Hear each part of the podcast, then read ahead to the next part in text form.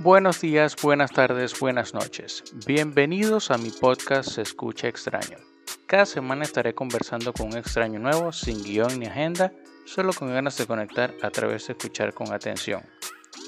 Si disfrutas de una buena conversación, te invito a que me busques y me sigas en Spotify, Google Podcasts, Apple Podcasts, eBooks o en cualquiera de las otras plataformas para podcasts de tu preferencia.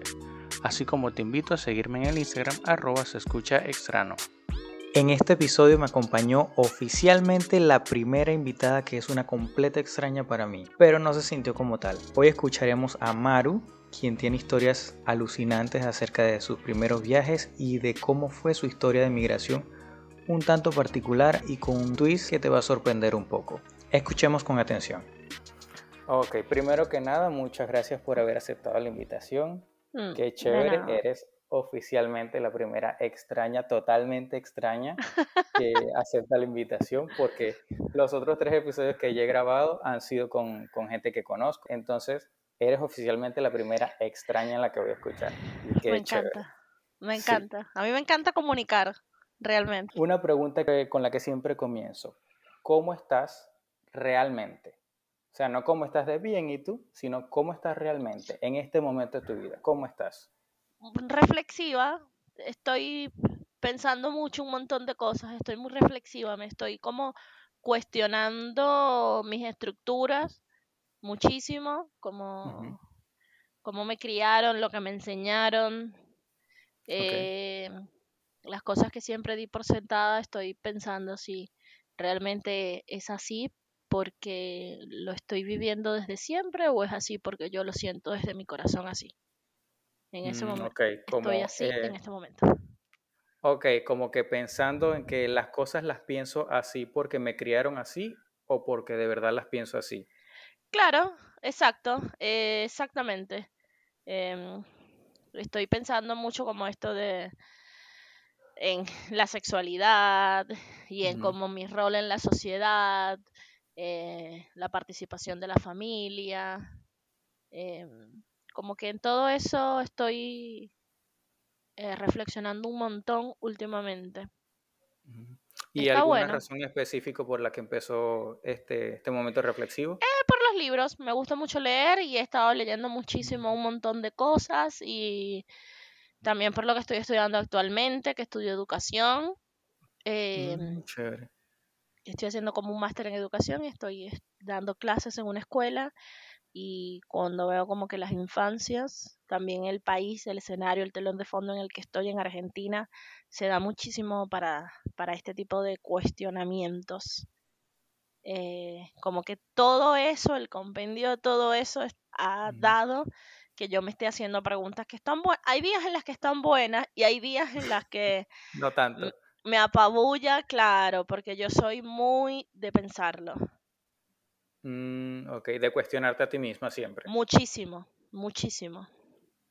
Mm, Sí, sí. chévere. Me gusta eso. Ah, bueno, entonces estás en un, en un buen momento. Me, me suena Sí, muy bien el momento en el que estás. Bastante pensativa acerca de la situación que te rodea. claro, reflexiva. Sí, chévere. Me gusta eso. A ver, eh, vamos hacia atrás, pero bien, bien atrás. ¿Cuál sería el primer recuerdo que tienes? Puede ser la cosa más random de cuando eras niña, pero el primer recuerdo que tienes así, el más lejano. Em, no sé si el más lejano, pero el más recurrente es el día que eh, aprendí a manejar bicicleta sin rueditas. Eh, Mm, vi, bueno. vivía en, en Venezuela, en Maturín, Este, y vivía en una urbanización que se llama Las Garzas, que es un- en ese momento era un urbanismo Claro. cerrado. Este, Viví cerca, viví por los girasoles. ah, bueno, viste, vecinos. Bueno, y siempre vivimos ahí. O sea, nosotros fuimos los- las primeras personas que se mudaron a esa calle. Entonces como que estaba solita Wow. para nosotros. Mi papá hace 29 años a mi edad se compró esa casa cuando yo nací. No vivían más personas y mi papá tenía como la confianza de salir a la calle a, a darme libertad de aprender a manejar en bici.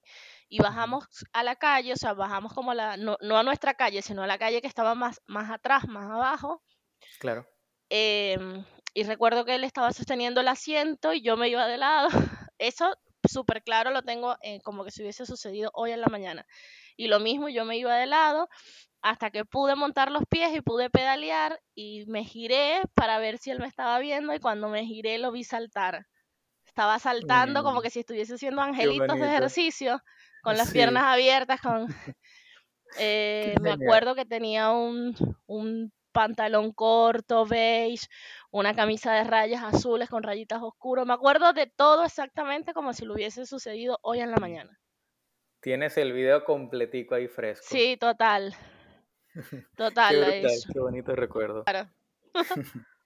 Ok, y de niña eras, ¿cómo eras de niña? ¿Eras súper, Terrible, traviesa, sabionda, era terrible. Aparte, era de estas terribles. eh, mis tías decían la gatica María Ramos, ¿sabes? Que tira la piedra y esconde la mano. Porque era muy ter- tremenda, pero después, a la o sea, cuando nos llamaban a capítulo, porque tenía dos primos, como que siempre estábamos los tres, somos muy contemporáneos, nos llevamos uno y dos años. eh, ellos dos eran hermanos, María del Valle y Yehat, y yo. Y cuando nos llamaban a los tres para, para la travesura, yo me defendía de una manera La abogada. yo toda la vida es que yo siempre fui abogada, la universidad me dio un título que yo, yo siempre tuve. Eh, yo me defendía de una manera, por Dios, era como que tú me decías algo y yo, entonces, aparte de traviesa, o sea, de tremenda, era leguleya, como que no, siempre tenía una respuesta para todo, siempre tenía que contestarlo todo, siempre me ha gustado leer muchísimo y, y leía un montón cuando empecé a leer, no paré, nunca paré de leer. eh, y como que sabía cosas que normalmente a esa edad los chicos no saben, entonces yo quería estar ya en las conversaciones de grandes, ¿sabes? Ah, claro. Yo tenía todo para opinar, claro, yo era esa, exacto, yo era esa niña. Entonces, insoportable, porque esos chicos son insoportables, como que ya cállate, pero bueno, era así. Mm, qué chévere. Y así mismo en la escuela. Sí, en la escuela, al principio no era tan así, pero después en la escuela me hicieron bullying eh, mucho tiempo. em, y cuando ponele, primero, o sea, bueno, no sé, primer grado no recuerdo tanto, pero ponerle segundo, tercero, cuarto. Y en quinto y sexto fue como que me harté y era como que ellos me hacían bullying y yo los trataba mal por ignorantes. O sea, era como que ellos no sabían lo que yo sabía. Entonces, como que ellos se burlaban de mí por un sinfín de motivos y yo les demostraba a ellos que ellos eran unos ignorantes y que ellos no estaban a la altura de mis conocimientos, ponele. me Ah, encanta. Así que me volví, me volví soberbia y prepotente. Mm, claro. Y durante esa etapa de niñez, ¿no hubo problemas con tus amiguitos? ¿Siempre tenías, siempre tenías amigos igual? ¿O muy solitaria en tu tema? No sé si tenía amigos, ahora no sé, ahora lo me lo pregunto porque em, te estoy hablando de la primaria. Claro. Em, porque te- tenía como un grupito de amigas con las que salía, pero cuando el salón se burlaba, se empezaba a burlar de mí, ellas se reían, ¿sabes? O sea, como que Mm, estaban, como que unían. participaban, claro, como que participaban en las burlas y ahora mis conceptos de amistades como que no encajan con eso. Claro. Eh, pero sí, salía, o sea, no era solitaria, salía al recreo, jugaba, o sea, como que tenía un grupito. Mm, chévere. ¿Y durante tu etapa de secundaria, de liceo, pertenecías al grupo, a algún grupo? ¿Te sentías así como que, por ejemplo, porque sabes, siempre hubo, o por lo menos durante nuestra época, hubo que Claro, sí, los rockeritos, los emos, los, los los cifrinos, emo, los, ajá, los cifrinos, los, o fresa, los, este, ¿cuál eran los otros que se me venían? Que si los raperitos, qué sé yo, ese tipo de los grupito que, skate. Ajá, los skaters, ok. Entonces, ¿tú estabas encajando en alguno de ellos o estabas por tu lado? Eh, no, bueno, en mi, en, eh, como que en la secundaria siento que hice mi tribu, eh, siento que hice mi, mi, mi grupo de, de amigos que actualmente son mis amigos. Eh. Dayana, que, que pertenece todavía a mi vida y que es de este tipo de amistades que dejas de hablar tres años con esa persona, pero hablas un día y te actualizas. Y Jesús, Emilio, que Pablo conoce, que es un amor de persona, es como lo mejor que me pasó en mi adolescencia, es Jesús Emilio, sin duda. Em, y fue la primera persona Potterhead que conocí en mi vida, porque mm. Faltó contar que en la María de la primaria se obsesionó desde los seis años con Harry Potter. Harry Potter. Pero se obsesionó mal, nivel, nivel elevado. Em, y cuando llegué al liceo, pues bueno, toda la vida me ha gustado Harry. Cuando llegué al liceo, em, conocí a estas dos personas y Jesús resultó ser Potterhead y fue la primera persona con la que pude hablar de Harry Potter. O sea, que pude hablar que no eran mis primos que iban a acompañarme al cine, a Monagas Plaza a ver la película, sino que había leído los libros y tenía como momentos, ¿sabes?, de reflexionar, de... Pero a su vez, Jesús era como rockerito, y Dayana era como que de los populares, pero nunca, o sea, nunca hubo eh, un choque por no estar como en el mismo grupo, sino como que fluía. Por, tener la etiqueta no era como que, ah, bueno, tú no, estás no. aquí un No, no, fluía. Fluía un montón. Chévere, qué y, y nada, estas personas siguen siendo mis, mis amigos. Jesús Ávila es el padrino de los hijos que yo todavía no tengo, por ejemplo. ya te iba a preguntar cuántos hijos tenía. no, no, no, ninguno. Maxi, que es un perro. Ah, qué chévere. ¿Y gatos no te gustan? No sé, no he tenido gatos. Tendría que tener un gato para decir si me gustan, pero hasta ahora Maxi ha mm. sido como... me cambió la vida. Mm, chévere, me imagino. Sí, yo quisiera tener un, un gatico, me encantan los gatos, pero el casero no me deja, la persona a la que le rento este sitio no me deja. Entonces, ni modo. Por claro. ahora. No. no es el momento, después. Sí, exacto. A ver, ¿y cómo crees que te ha moldeado tu historia? O sea, tu infancia, adolescencia hasta ahora re, como mucho. Eh, por ejemplo, sigo leyendo, soy una persona que no puede dejar de hablar de libros. Tengo, de hecho, un espacio en Instagram donde reseño libros eh, que mm. se llaman Los Libros de Aleli, me tienen que seguir.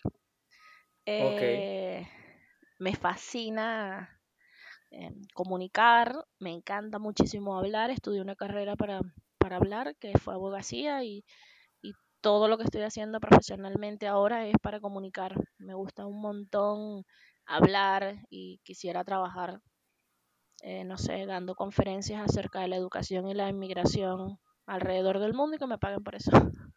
Así que uh, esa, esa niña que no dejaba de hablar y que se quería meter en las conversaciones de adultos, ahora es una adulta y todavía tiene mucho para decir. Así que me remoldió mi infancia. Me encanta, qué chévere. ¿Y a qué te dedicas ahorita en cuanto a laboral? Bueno, eh, lo comenté, yo estudié Derecho en Venezuela y acá en Argentina, que es donde vivo, eh, hice una especialidad en Derechos Humanos y me especialicé, o sea, como que lo hice más bordando fino, como dicen acá los argentinos, en migrantes y refugiados. Eh, que es un tema que me atraviesa y que junto a Paolis armamos un proyecto que se llama RAIN, en donde daba, damos todavía, o sea, ponemos información de asesoría migratoria, solo que la cuenta la hemos dejado un poco aparte. Em, y hace un año y medio, creo, van a ser dos, sí, un año y medio, me gané una beca con una ONG argentina que se llama Enseñar por Argentina, eh, que apuesta a una educación de calidad para todos y ellos me pagan un máster en educación y yo ah, por eso estoy en espacios educativos, en escuelas, eh, en contextos vulnerables, dando clases. Mm, qué genial. Nunca había escuchado de ese tema. Qué chévere. ¿Y qué es lo más fácil de, esa, de ese trabajo que tienes ahorita? ¿Cuál es la Los niños. Los chicos. El, la manera en la que tienen que, para vincularse, todo lo que tienen que decir, que no les da vergüenza nada, que si piensan algo lo dicen, que no están con esto de la sociedad y estas imposiciones de la moralidad o la ética o las virtudes, sino que lo que piensan lo dicen sin filtro. Y siento que esa sinceridad al ser adulto la perdemos y nos acartonamos un poco, nos volvemos un poco de cartón. Los chicos tienen como esa sinceridad flor de piel y estar con ellos hace que todo tenga sentido y sea muy fácil. Qué chévere. ¿Y lo más retador? Los niños. Al haber tantas personalidades, eh, la materia que yo doy es como muy disruptiva. Eh, no es matemática o, o prácticas de lenguaje como se llama acá, sino que se llama investigación en acción, que es una materia que explora el rol del estudiante eh, a través de las emociones, o sea, es una materia bien sensible. Y a veces me he encontrado con cosas eh, que me ponen a pensar en cómo los padres afectan tanto a los chicos y cómo padres, personas rotas, crean hijos rotos. o los rompen en el camino. Sí, crean hijos rotos, o sea, como que rompen a sus hijos. Y, y esos hijos rotos se vuelven adultos que tienen hijos y es como un, una secuencia infinita que no termina. Sí, claro. Así que. Y tú tocas todos esos temas con, con, ellos también. O sea, de alguna manera, como que la parte psicológica va por ahí también.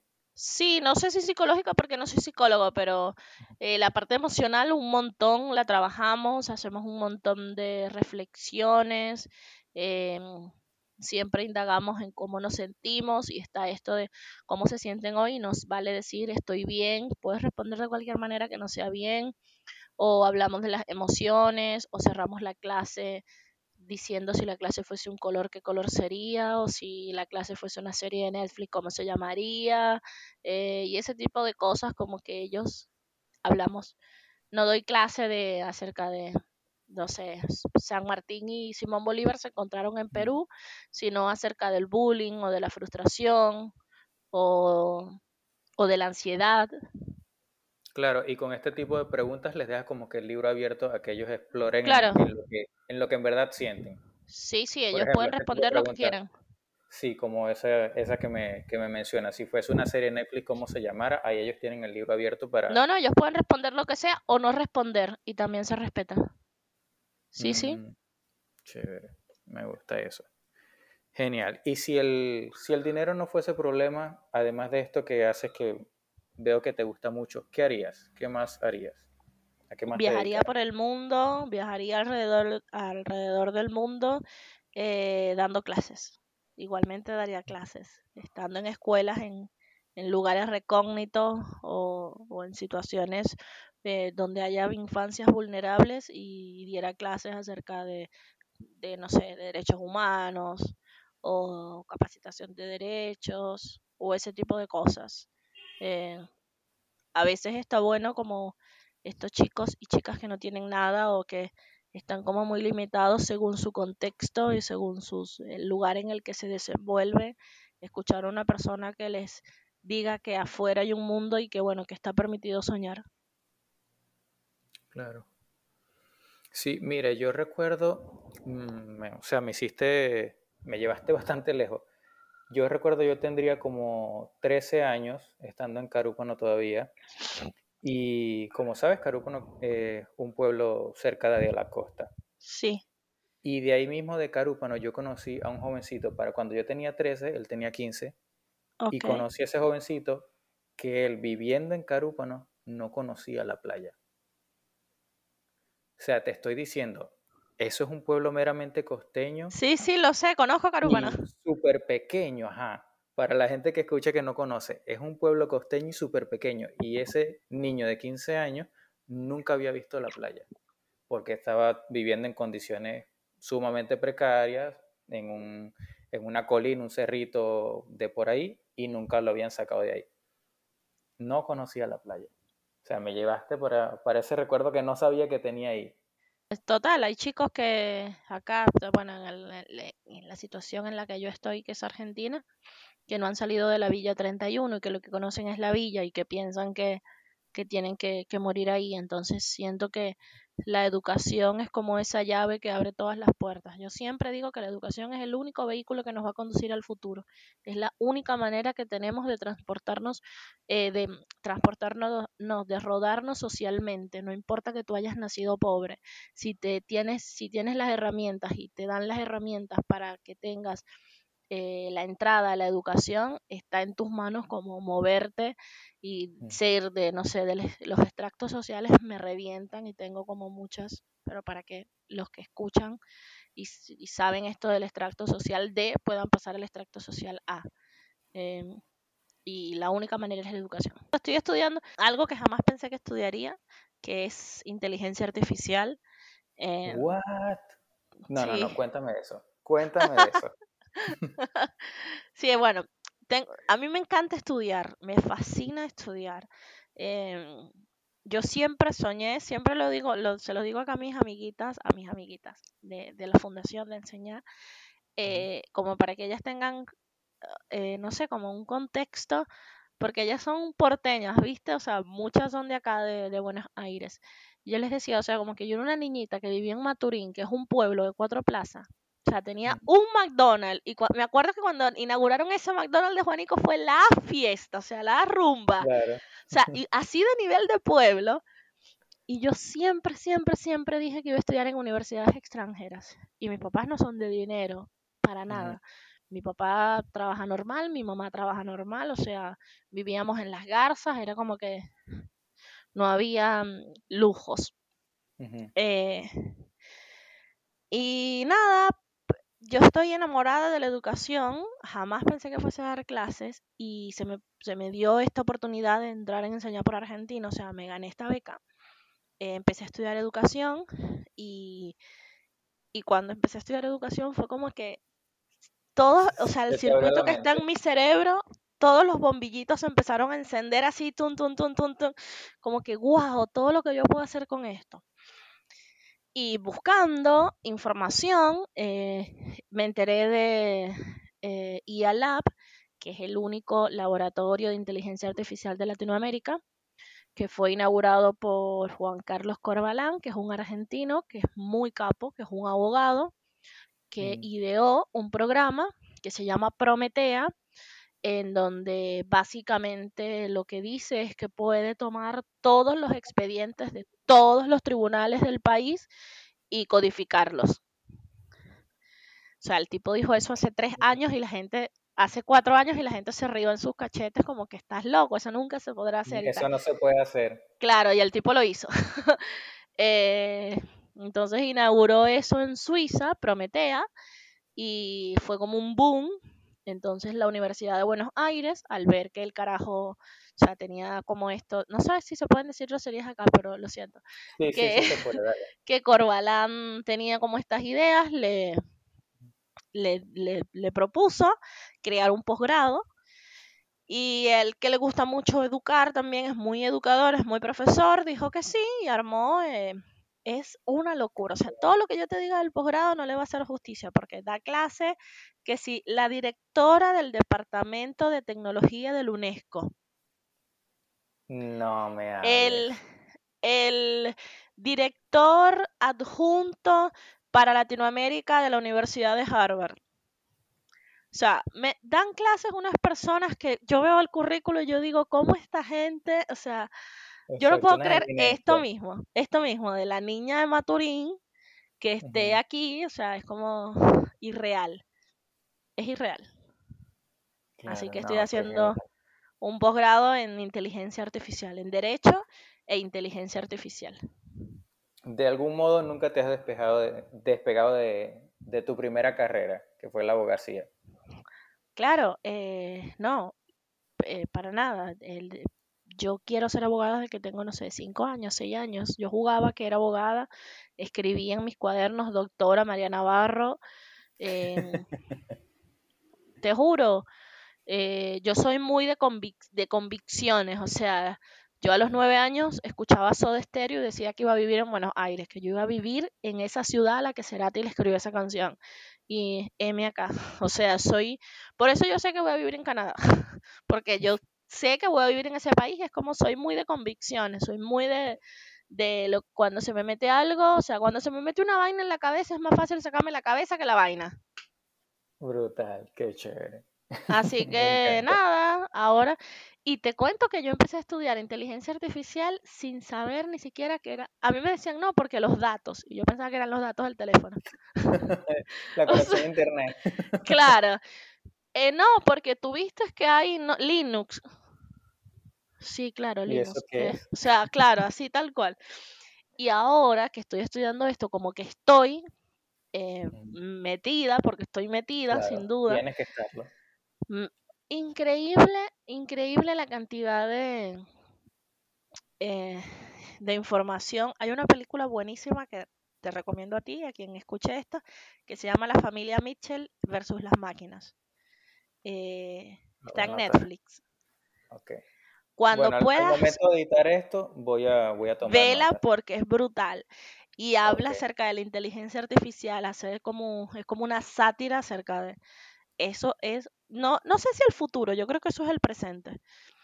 Eh, estamos como inmersos en ella y, y está buena como que una abogada sepa. Me encantaría aprender a programar para poder hacer eh, la recolección de datos de las familias venezolanas que han salido de Venezuela desde, desde el régimen, eh, cómo esos chicos se han eh, insertado en la sociedad, en las sociedades a las que sus padres inmigraron, eh, a, a las escuelas y cuál fue el impacto que tuvo de todo eso en sus vidas. Amaría hacer esa tesis. Claro. Eso es un tema de lo más interesante también. No todo- a todos, no a todos nos ha ido tan chévere y tampoco creo que haya gente que le haya pasado tan mal tampoco. Todos tenemos Sí, una historia distinta, a pesar de que hayan sido básicamente las mismas raíces de que, bueno, fue el tema por una tiranía, salimos prácticamente huyendo muchos, todo el tema viene como que de las mismas raíces, pero ya en el momento de salir de, de esa frontera, de, ese- de esa cárcel, como le decía yo entre mis amigos, al momento de salir de esa cárcel, la historia cambia para todo el no, mundo. y es, es individual. Eh, Ujú, no sé, a mí me han pasado cosas de todos los colores en Argentina. He estado muy bien, pero muy, muy bien, y he estado muy mal, que no he tenido, eh, he pasado dos días sin comer y he tenido que ir a las iglesias a comer porque sentía que me iba a desmayar del hambre. Literal desmayar, no desmayar como que, ay, me desmayo del hambre. No, no, literal que era como que se me, me, me tenía que apoyar de las paredes cuando caminaba porque tenía mucha hambre. O sea, así que de, de toda la historia te, te, te, te la tengo. Eh, bueno, a mí eh, desde hace un año que cumplí, eh, estoy en, bueno, no- no en pareja, desde hace un año vivo con mi compañero Eh, que es argentino, es más argentino que San Martín. Este, y hace casi dos años estoy con él y bueno, nada, ha sido como que hermoso, lo amo un montón, pero antes de, de Gabriel, o sea, como que todo lo que pasé estando sola fue, pero Mm, brutal, brutal. Eh, ahora estando, por supuesto, siendo dos personas, como que te apoyas. Eh, y sí, yo también. Yo llegué, yo llegué a Argentina en el 2016 con una maleta de 11 kilos y una mochila de estas, eh, claro, una mochila de, de, de escuela y Ujú. 70 dólares. 70 dólares. Repartí volantes. eh, trabajé cuidando a una señora. En mi vida yo no había cuidado, pero ni un bebé. O sea, de todo, de todo. O sea, cuando te digo de todo, lo he pasado, todas las figuritas de ese álbum, yo te lo tengo. Eh, así que nada. Pero de eso siempre tengo algo que decir, porque por ejemplo, eh, yo tenía un trabajo, había logrado como el sueño del inmigrante, que fue que conseguí un trabajo relacionado a mi carrera. Eh, trabajaba en un lugar donde me pagaban bastante bien, pero no estaba feliz. Era una persona súper triste, eh, soñaba con viajar, estaba como cansada porque siempre, yo estudié en Caracas, o sea, salí de Maturín como a los 16, 17 años y como que siempre estudiando, estudiando, estudiando, me gradué, me vine a Argentina trabajando, trabajando, estudiando, o sea, y, y como que en esto de ser tan reflexiva, dije como que realmente soy feliz, estoy, soy una persona feliz. Y me empecé a preguntar cosas y dije como que, bueno, quiero viajar. Viví en un apartamento amueblado, tenía todo y lo dejé todo, me puse una mochila y me puse a viajar. Qué genial. ¿Y a dónde fue el primer sitio que fuiste? ¿Dónde, a, a Córdoba, a Córdoba, Argentina, que es hermoso. ojalá tengas la oportunidad de venir. Em, Córdoba tiene un lugar, tiene muchos lugares lindos, pero ahí hay unas sierras cordobesas que las puedes googlear. Son unos colores, unas cosas hermosas. Y viví en Minaclavero. Y pasé de trabajar en una oficina, estar bien, tranqui, chévere, a irme a Minaclavero y a limpiar una posada. Y yo estaba súper feliz. ¿Y acaso no es eso lo que importa? Qué genial. Me encanta esta historia. Yo estaba súper feliz, súper. Yo me levantaba todos los días como que este es el mejor día de mi vida. este, y estaba, te lo juro, y todo el mundo me decía que estaba loca, y yo estaba chocha. Y después de Mina Clavero, eh, me fui a Entre Ríos, eh, que se llama Entre Ríos porque es una ciudad en donde pasa el Paraná y otro río argentino muy famoso que no me acuerdo ahora el nombre, no lo voy a decir porque voy a hacer el ridículo. Eh, así que hay ríos por todos lados y hay aguas termales. O sea, es una ciudad muy linda. Oh. Eh, luego me fui para Corrientes y luego me fui para Misiones. Conocí las cataratas de Iguazú. Eh, fui a Brasil, fui a Paraguay, a las ruinas jesuitas. Yo estaba chocha. Viviendo la mejor vida, qué genial. No, no, yo estaba chocha, yo estaba chocha. Siempre me gustó escribir y en ese momento tenía un blog que se llamaba eh, que se llamaba, porque lo dejé, eh, Mucho Caribe, eh, y escribía lo, que, lo de los viajes, o sea, escribía todo eso, como todo lo que iba sucediendo, como un diario, pero público. Ahora tengo un diario, pero público en los libros de Alelí y, mm. y como hago historias de, de, de, las emociones que me transmiten en los libros, pero sí, siempre me ha gustado comunicar. Y nada, después de eso me fui a Chile, estuve como dos, tres meses en Chile, y después de eso regresé, empecé a trabajar de nuevo, reuní, reuní, reuní y fui a Venezuela, estuve un mes en Venezuela y me regresé por la Gran Sabana, hice Brasil, o sea, como em, viajando y llegué acá de nuevo sin tener ni cinco dólares. O sea, ese día, o sea, la segunda vez que vine no tenía ni a dónde llegar. Llegué a casa de una amiga, fue como que solo tenía mi, mi mochila y ya. Pero feliz demasiado. Eso no me lo contó nadie, eso yo lo hice, o sea, eso no es como, no es como que yo te puedo contar la, la aventura, pero tú hacerla es otra cosa. Eso no me lo contó nadie, eso yo lo hice. Por eso te digo, o sea, no me imagino todo lo que tus ojos vieron en ese viaje. eso debe ser una cosa de eh, de las cosas más bellas que yo he visto en mi vida, que lloraba, que me dolía el pecho de llorar, fue las cataratas de Iguazú, em, que es después de las cataratas de Niágara la caída de agua más, o sea, las cascadas más grandes del mundo, más potentes del mundo.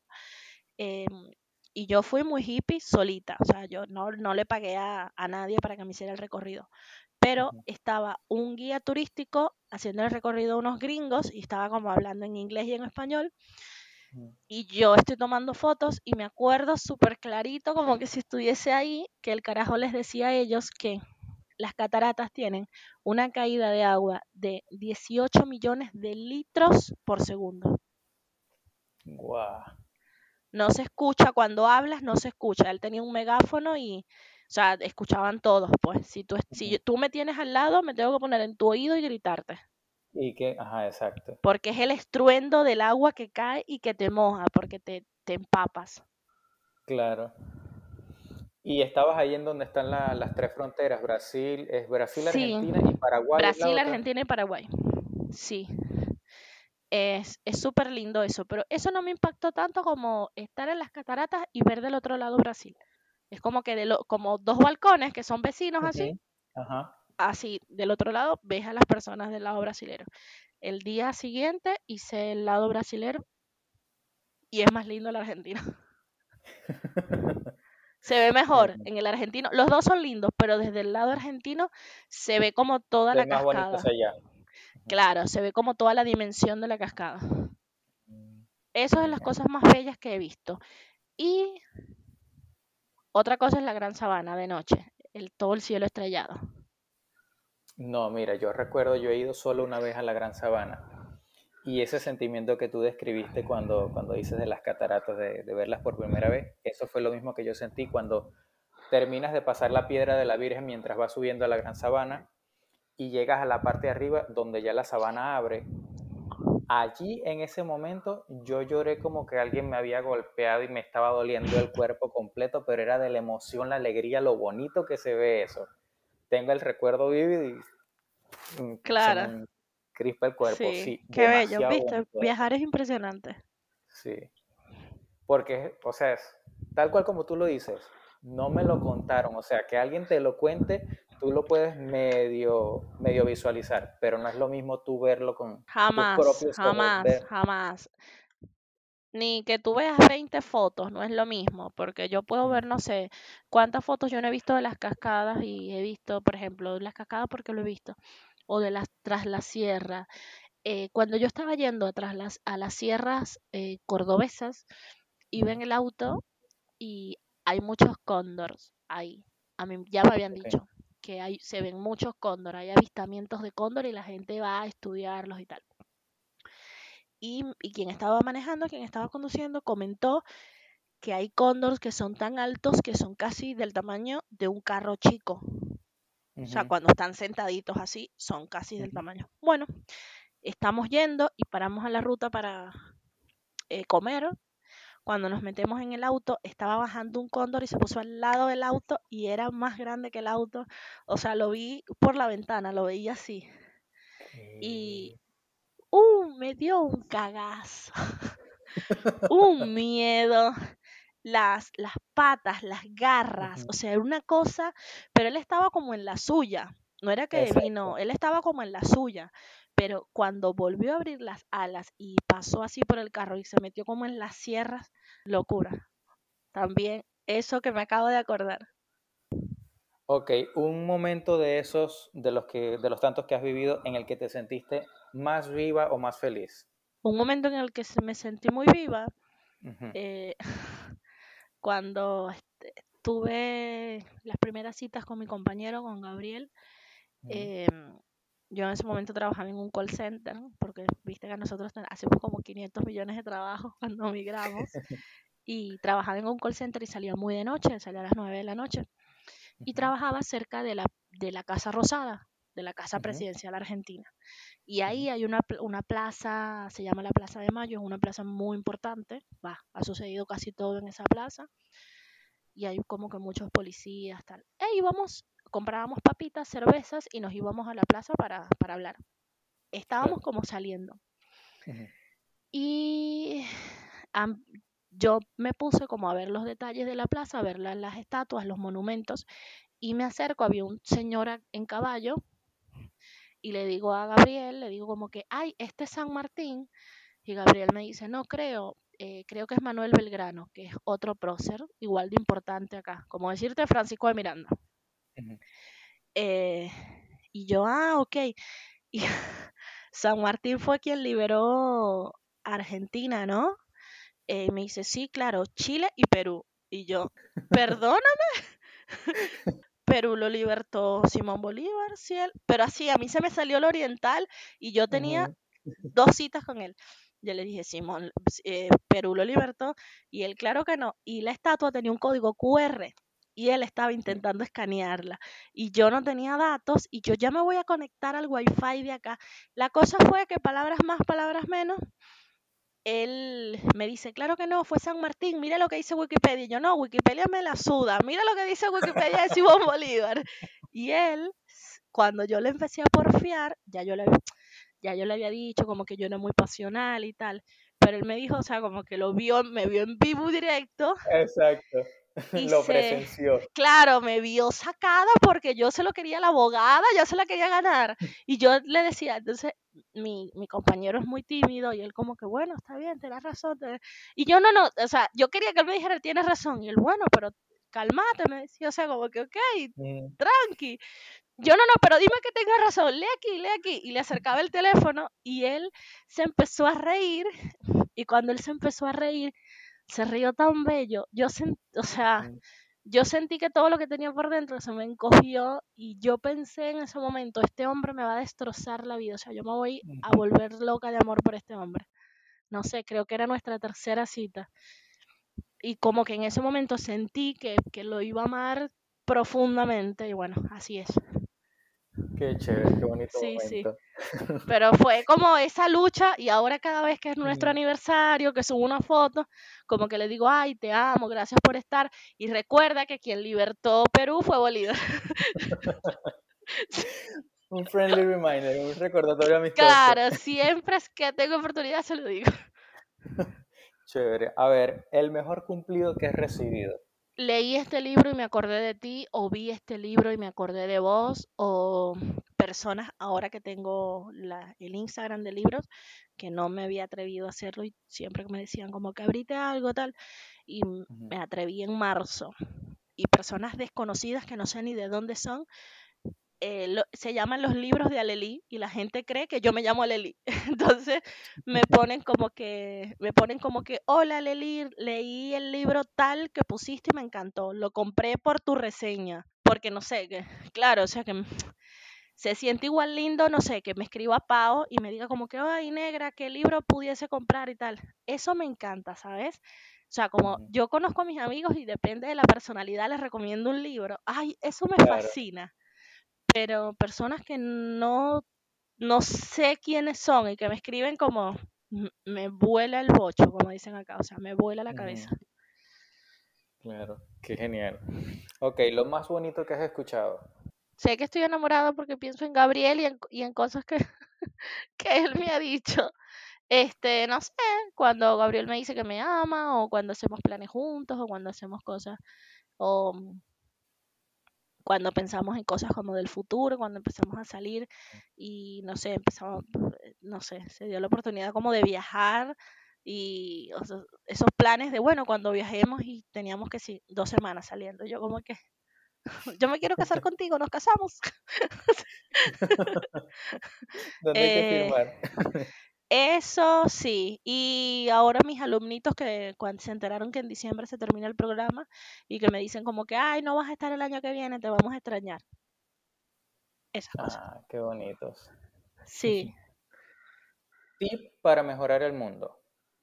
un tip para mejorar, comunicarnos mejor, que haya mejor comunicación, que haya una comunicación más fluida y más sincera, que dejemos un poco de aparentar cosas y que empezamos y que empecemos a vivir más pegados a la realidad. Me gusta. Penúltima, un extraño que recuerdes. Bueno, cuando una vez fuimos con mi mamá, mi tía y unos primos a la cueva del Guácharo en Caripe, ¿no? ¿Sabes? Em, que es un lugar que queda en Monagas, para quien escuche y no lo sabe, que queda en Monagas donde hay una cueva y hay guácharos, básicamente. Y salimos, eh, estábamos como yendo al estacionamiento a, a comer, porque sabes, típicas familias venezolanas que llevábamos todo para comer ahí.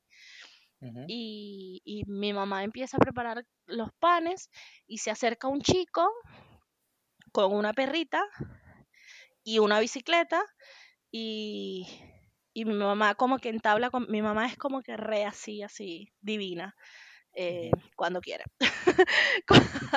entabla conversación con el chico, le ofrece un pan, el chico se acerca y le empezamos, yo estaba, no chiquita, pero pondría, ponerle que tendría 15, 16 años. Y ¿cómo? ¿Cómo estás? Mi mamá dice como que este no es de aquí. ¿Y cómo estás? Es, eh, ¿Estás perdido? ¿Necesitas ayuda? Y él, no, no, no estoy perdido, estoy intentando descansar. Empezó a comer con nosotros y le empezamos a preguntar y resulta que el chico era chileno y estaba mochileando, eh, recorriendo Latinoamérica en bicicleta y había adoptado esa perrita en un lugar de Venezuela que no recuerdo ahora, o sea, lo dijo, pero yo no lo registré. Eh, y la perrita se llamaba Miel. Em, y dijo, est- estaba diciendo que se iba a regresar a Chile con Miel, o sea, que, que Miel era como la venezolana de su vida. Y yo como que, bueno, ¿y de qué vives? ¿De qué trabajas? Fue como el primer mochilero que con el que hablé, con el que entablé conversación. Los viajes siempre me gustaron. Y, y él como que, no, bueno, voy haciendo cosas, siempre salen y tal. Y como que me explotó la cabeza y yo como que, no, ¿qué dejaste en Chile? Y él, nada, o sea, no sé, yo, esa estructura en la que me, me habían criado, él era un triángulo y yo era un cuadrado, entonces no, como que no entraba. Y nada, me acuerdo siempre de este chico chileno y de miel. Y del pan con jamón y queso y jugo de parchita. en la cueva del Guácharo. En la cueva, en el estacionamiento de la cueva del Guácharo. Genial. Ajá, la última que te quiero hacer. ¿Qué pregunta te debería haber hecho y no te hice? ¿Qué soñaba cuando era niña? ¿Qué soñabas cuando eras niña? Viajar por el mundo, hablar, que me pagaran por hablar y ser abogada. Genial. ¿Y hasta ahora los has cumplido todos? Soy abogada, aún he viajado por el mundo y no sé si me pagan por hablar. Ya va, ya va, ya va. Te freno ahí. ¿Conoces Brasil? ¿Conoces Argentina? Hablaste con un chileno y vas a decir que no conoces el mundo. Bueno, pero pero bueno, no sé, quiero ser del suroeste asiático, ponele. Eh, y bueno, que me paguen por hablar. bueno, en eso ya más o menos vas por ahí porque en educación más o menos esa es la temática. Chévere, me gusta. Bueno, te quiero agradecer muchísimo por haber, por haber aceptado la invitación. La he pasado súper genial, a pesar de que eres una extraña, siento que eres amiga, siento que eres una pana más. Total, me encantó. Voy a registrar tu número. genial, genial.